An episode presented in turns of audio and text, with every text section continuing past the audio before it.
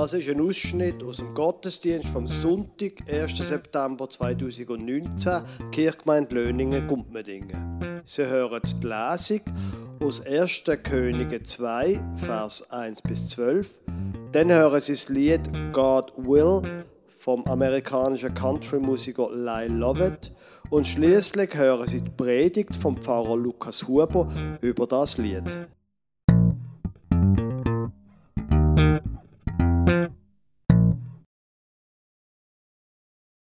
Als nun die Zeit herbeikam, dass David sterben sollte, gebot er seinem Sohn Salomo und sprach, ich gehe hin den Weg aller Welt.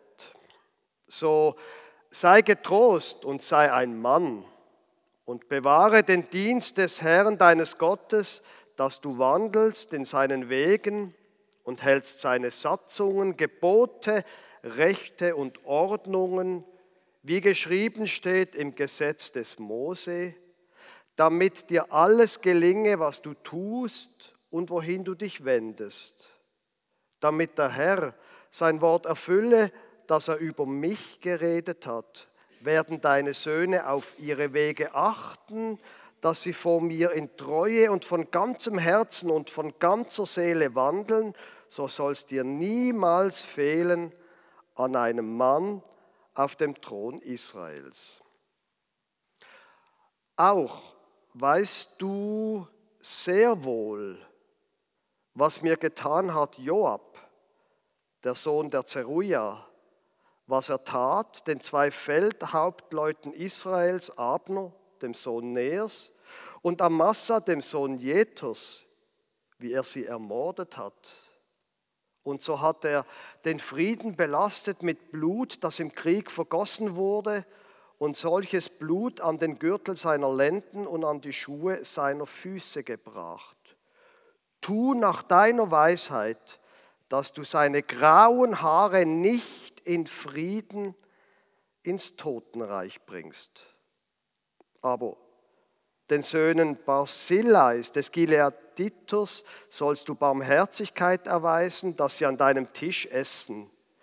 Denn so sind auch sie mir entgegengekommen, als ich vor deinem Bruder Absalom floh.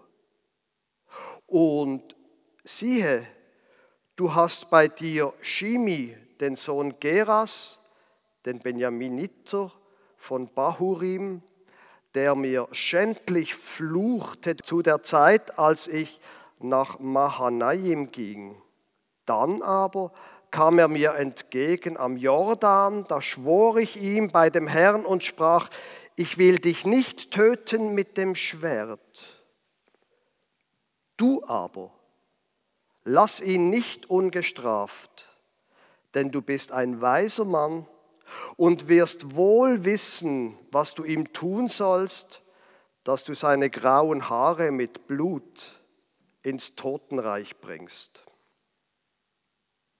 Also legte sich David zu seinen Vätern und wurde begraben in der Stadt Davids. Die Zeit aber, die David König gewesen ist über Israel, ist 40 Jahre. Sieben Jahre war er König zu Hebron und 33 Jahre zu Jerusalem. Und Salomo saß auf dem Thron seines Vaters David und seine Herrschaft hatte festen Bestand. Wir hören uns jetzt ein Lied vom Lyle Lovett. Da wird am 1. November von diesem Jahr wird er 62 Jahre alt. Er kommt aus Texas, aus den USA. Er fährt früher an Lieder schreiben Unterdessen hat er zwölf CDs rausgegeben. Ich habe alle davon. Es ist Country-Musik, aber nicht so kommerzielle, sondern mehr vermischt mit Folk, Jazz, Swing, Blues und Gospel. Der Lyle Lovett betätigt sich auch als Schauspieler. Unter anderem hat er in vier Filmen von Robert Altman mitgespielt. Berühmt, mindestens kurz berühmt worden ist er wo er auf einem Filmset Julia Roberts kennenlernt und sie 1993 heiratet. Allerdings, die Ehe hat nur zwei Jahre, aber wenigstens für einen kurzen Moment hätten dann die ganze Welt kennt. 2017 habe ich schon einmal über ein Lied predigt, das er gesungen hat. Das Mal ist ein Lied, das er nicht nur gesungen hat, sondern auch selber geschrieben hat. Es ist schon ein ziemlich altes Lied aus dem Jahr 1986, aber ich finde, es ist ein sehr zeitloses Lied. Wir hören uns das einfach einmal an. God will.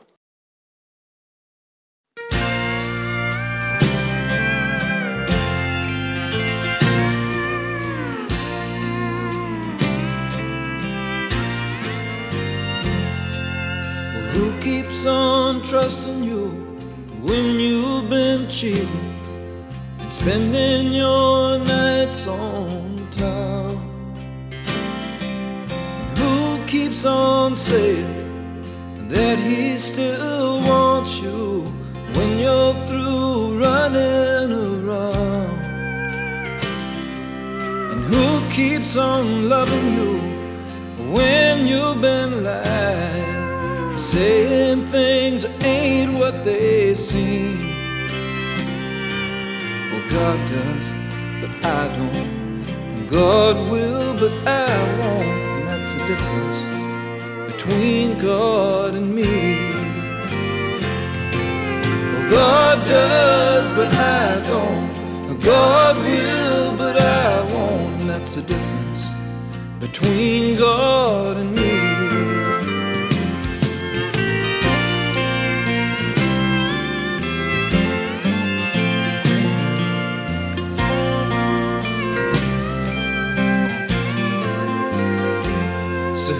Says he'll forgive you and says that he'll miss you and dream of your sweet memory?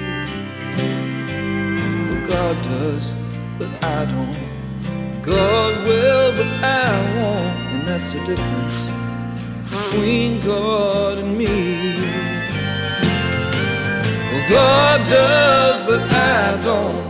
God will, but I won't, and that's the difference between God and me.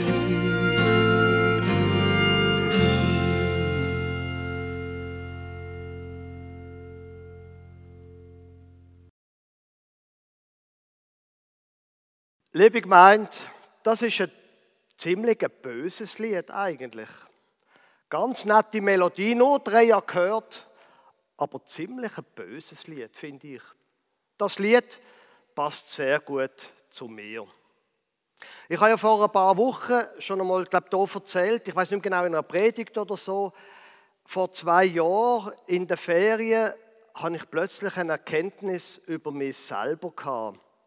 Nämlich, als ich da so mit der Familie zusammen war, habe ich gemerkt, manchmal, da bin ich Leuten gegenüber, die mir sehr nach sind, wie meiner Familie, manchmal, wenn mich etwas nervt oder stört, da sage ich das nicht oder kritisiere jemanden, weil ich nicht gerne Menschen kritisiere, sondern ich bin sarkastisch und manchmal zynisch und sage etwas, wo nicht eine offene Kritik ist, aber eigentlich ein sehr böser Satz ist. Das Lied hier vom Lyle Lovett ist auch ein ganzes Spürle sarkastisch wahrscheinlich, vielleicht sogar ein bisschen zynisch. Allerdings kann man es ihm verdanken. Ich meine, wenn jemand fremd geht, kann man dem einfach vergeben. Würde man einfach sagen, ja, es ist egal, ob du mich angelogen hast oder nicht. Und quasi wie eine Art Spitze vom Satz ist dann im zweiten Vers, wo er dann sagt, wer wird dir denn vermissen? Mit anderen Worten, fahr ab, es ist aus mit uns. Und hat er nicht recht? Natürlich, er tut das ein bisschen anders formulieren. Und er sagt, Gott wird dir schon vergeben, aber ich nicht. Jetzt, der Lai Lovett ist nicht ein wahnsinnig kirchlicher Mensch, aber nicht, dass ich das wüsste. Er schreibt keine modernen Kirchenlieder, irgendwie christliche Songs. Aber als Texaner aus dem Süden von den USA, da kennt er natürlich seine Bibel. Und er weiß aus seiner Bibel, Gott vergibt. Gott vergibt. Und zwar bedingungslos. Egal, ob man betrogen hat, gelogen hat, was man auch immer gemacht hat. Gott vergibt. Ich weiß nicht genau, woher er das hat und ich weiß nicht, ob er an die Geschichte denkt hat, aber eine von den Geschichten, wo das sehr schön zum Ausdruck bringt, ist die aus Johannes Kapitel 8. Da wird Jesus, wo er wieder einmal am Reden war, wird er plötzlich konfrontiert mit dem, dass die Schriftgelehrten und die Pharisäer, also die Leute, die, die religiöse Kaste, wo Jesus immer sehr kritisch beäugt hat, da kommen sie plötzlich und bringen eine Frau und sagen, die Frau da, die ist frisch beim Ehebruch ertappt worden. Im Gesetz heißt das, man soll so eine Frau steinigen. Was sagst du da dazu? Sie bringen übrigens nur die Frau, nicht der Mann. Aber das lassen wir jetzt einfach mal auf der Seite. Auf jeden Fall fragen sie ihn, im Gesetz von Mose heißt es, die sollte man steinigen, was sagst du? Und Jesus merkt natürlich sehr schnell, das ist eine Falle, wo sie mir stellen wollen. Weil wenn ich sage, nein, nein, tun sie nicht steinigen, können sie sagen, hey, du haltest dich nicht ans Gesetz und haben etwas zu mir selber vor Gericht bringen. Wenn er aber sagt, steinigen sie doch, dann, sonnenklar, wird er die Sympathie der Menschen verlieren, die auch dort sind. Die Menschen, die da Jesus eben toll gefunden haben, weil er nicht so von einem, von einem zornigen, bösen Gott redet, sondern weil er immer von einem Gott geredet hat, der Menschen lieb hat, wo eine zweite und dritte und vierte Chance gibt, wo nicht schaut, was man für Noten hat im Zeugnis quasi. Wenn er jetzt also sagt, macht doch das, was das Gesetz sagt, dann hat er ein Problem, dass ihn dann die Leute quasi nicht mehr folgen. Was macht er also Jesus? Er knündelt an und schreibt in Sand. Irgendetwas, man weiß nicht was. Aber die Schriftgelehrten und Pharisäer, die insistieren und sagen, komm jetzt, sag, sag, sag, was machen wir jetzt mit dieser Frau da? Und irgendwann steht dann Jesus auf und sagt, ja, pff, ihr habt es ja gesagt, was im Gesetz steht. Steinigen sie. Aber der von euch, wo ohne Fehler ist, der soll der erste Stein werfen. Und darauf aber heißt es ganz einfach, sie sind alle gegangen, vom Ältesten an bis zum Jüngsten. Und wo sie fort war, hat Jesus, zu der, hat Jesus die Frau gefragt, ja, wo sind sie jetzt angegangen, die Männer? Wer klagt die noch an? Und sie sagt, niemand. Dann sagt er zu ihr, also, ich werde auch nicht verurteilen. Gang und mach's nicht mehr. Gott vergibt. Gott vergibt bedingungslos. Vollkommen egal, was passiert ist, Gott vergibt. Das steht in der Bibel so. Das weiß auch der Lai Lovett, weil er genug weiß von der Bibel. Jetzt das mit dem Vergeben, das ist so ein etwas, was nicht wirklich unserem Zeitgeist entspricht. Das mit dem Vergeben. So, jemandem nachsehen, würde man sagen, also schon mal meine Haltung leider viel zu oft, dass ich sage, okay, ich vergib dir, aber dann tust du dich bitte bessern. Oder? Und in vielen Firmen ist heute ein großes Stichwort eine Fehlerkultur zu schaffen. Eine Kultur, wo man Fehler zugeben kann, damit man daraus lernen kann. Und es heißt dann quasi mehr oder weniger ausgesprochen oder nicht, du darfst schon einen Fehler machen, Einfach nicht der gleiche Fehler zweimal. Ja, aber was ist denn, wenn ich einen Fehler ein zweites Mal mache? Was ist denn, wenn ich einen Fehler ein drittes und ein viertes und ein zehns Mal mache? Dann kommen die Menschen oft an Grenzen, das ist wahr. Aber Gott vergibt. Hat darum der Leilovet nicht am Ende recht, wenn er sagt, Gott vergibt dir, er wird das machen, aber ich nicht. Und das, sagt er, ist eben der Unterschied zwischen Gott und mir. Dass Gott immer vergibt und immer vergibt und immer vergibt. Und ich sage dann am Schluss, gang, komm, lass mich in Ruhe. Hat er nicht recht? Und wenn wir vorher, wenn Sie bei dieser Lesung gut zugelost haben, das ist ja eine ganz verrückte Geschichte von David. Der David, der wird in der Bibel an mehreren Stellen, im 1. Samuel-Buch, in der Apostelgeschichte, wird er als Mann nach dem Herzen Gottes genannt. Ein Mann nach dem Herz von Gott. Quasi ein Mann, der so ist wie Gott, wie, einfach super. Und der Mann geht am Ende von seinem Leben an und sagt zu seinem Sohn, gell, da legst du noch um und Zelle bringst du noch um. Ich räche mich nicht, aber gell, du weißt, was du machen musst. Hat also der Leilove doch recht, dass das mit der ultimativen Vergebung vielleicht doch einfach die Angelegenheit von Gott ist. Und wir Menschen, wir schaffen es nicht. Wir schaffen es einfach nicht. Sollte man nicht einfach wie eine Art ein bisschen demütig ans Leben angehen?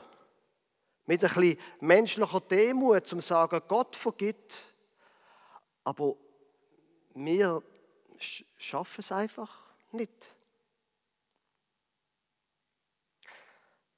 Jetzt, das mit der Demut ist schon ein gutes Stichwort. Und da würde ich jetzt gerne mit dem Lai Lovet noch ein bisschen darüber diskutieren. Wobei, man muss ja immer aufpassen, das ist ein Lied, das ist eine Kunstform. Ob er das selber in seinem Leben so praktiziert, ich kenne ihn nicht. Ich muss mich also einfach mit dem Künstler Lai Lovet beschäftigen. Die Frage ist nur bei dem, ist das wirklich ein Ausdruck von Demut, wenn er sagt, Gott vergibt er, aber ich nicht und ich weiß, ich bin nicht Gott. Und da in diesem Punkt würde ich ihm sehr entschieden widersprechen. Die Aussage, Gott vergibt dir, aber ich nicht. Und das ist der Unterschied zwischen Gott und mir. Das ist nicht Ausdruck von Demut, mindestens so, wie ich das Lied interpretiere. Es ist der Ausdruck von einer falschen Demut. Und falsche Demut ist immer Hochmut. Zu sagen, Gott vergibt er, aber ich nicht, das ist nicht ein Ausdruck davon, ich schaff's nicht. Sondern Gott vergibt dir immer, aber das, was du gemacht hast, ist also unter der Grenze von dem, was ich tolerieren kann. Und weil du unter der Grenze bist, musst du jetzt gehen. Also, das ist jetzt meine Interpretation von dem Lied. Falsche Demut, glaube ich, hilft uns nicht weiter. Und natürlich würde niemand angehen und sagen, ich bin Gott. Das wäre ziemlich dumm. Das würde auch ich nicht machen. Ich wäre ja blöd. Die Frage ist nur, wenn ich nicht Gott bin, was ist denn genau der Unterschied zwischen Gott und mir? Natürlich, es ist wahr, ich bin ein Mensch. Und ich bin ein Mensch, der Schwierigkeiten hat, manchmal zu vergeben. Ich kenne das Spital sehr genau, wo er drinnen liegt. Und ich liege dort manchmal auf der Intensivstation. Ich weiß sehr genau, wie das ist, wenn man einfach nicht vergeben kann. Aber zu sagen, das ist halt der Unterschied zwischen Gott und mir, das glaube ich, wird nicht weiterhelfen. Ich möchte Ihnen einen kurzen Vers vorlesen, wo wir vor zwei Wochen an einer Taufe schon einmal hatten. Aus dem Römer 6, Vers 6. Da ist die Rede von der Taufe. Und da heißt es, wir wissen ja, dass unser alter Mensch mit ihm, also mit Jesus, gekreuzigt ist, damit der Leib der Sünde vernichtet werde, sodass wir hinfort der Sünde nicht dienen. Liebe gemeint, nicht vergeben ist Sünde. Nicht in einem moralischen Sinn. Sünde ist sowieso viel weniger etwas Moralisches, wo irgendwie wie eine Art die untere Hälfte vom Körper angeht. Sünde ist etwas, wie sich Gott unser Leben nicht vorgestellt hat. Wie es für andere Menschen nicht gut ist und für uns auch nicht. Wenn wir, sagt der Paulus im Römerbrief, wenn wir tauft sind, sind wir mit ihm beerdigt und haben ein neues Leben bekommen, nämlich sein Leben, seine Auferstehung. An seiner Auferstehung haben wir Anteil. Ein neues Leben, das wir jetzt nicht mehr das Alte weitermachen müssen. Das bedeutet natürlich, gibt es einen Unterschied zwischen Gott und mir. Und natürlich versage ich immer wieder. Natürlich fällt es mir schwer, jemandem zu vergeben. Aber das zu sagen, das ist halt der Unterschied zwischen Gott und mir, das wäre ein bisschen billig. Und es ist nicht nur billig, es tut uns nicht gut. Es tut uns nicht gut, wenn wir falsche Demut haben in diesem Punkt. Und darum glaube ich, dass wenn wir nicht Gott sind, dass es trotzdem für uns gilt, dass wir vor Gott, vor dem, wo uns unbeschreiblich und grenzenlos vergibt, dass wir uns auf das sollen ausrichten sollen. Dass wir sollen von ihm lehren. Und dass das soll immer mehr Wirklichkeit werden in unserem Leben, zu vergeben und neu anzufangen. Nochmal die Hand ausstrecken und sagen, schau, auch was du gemacht hast, ich vergib dir.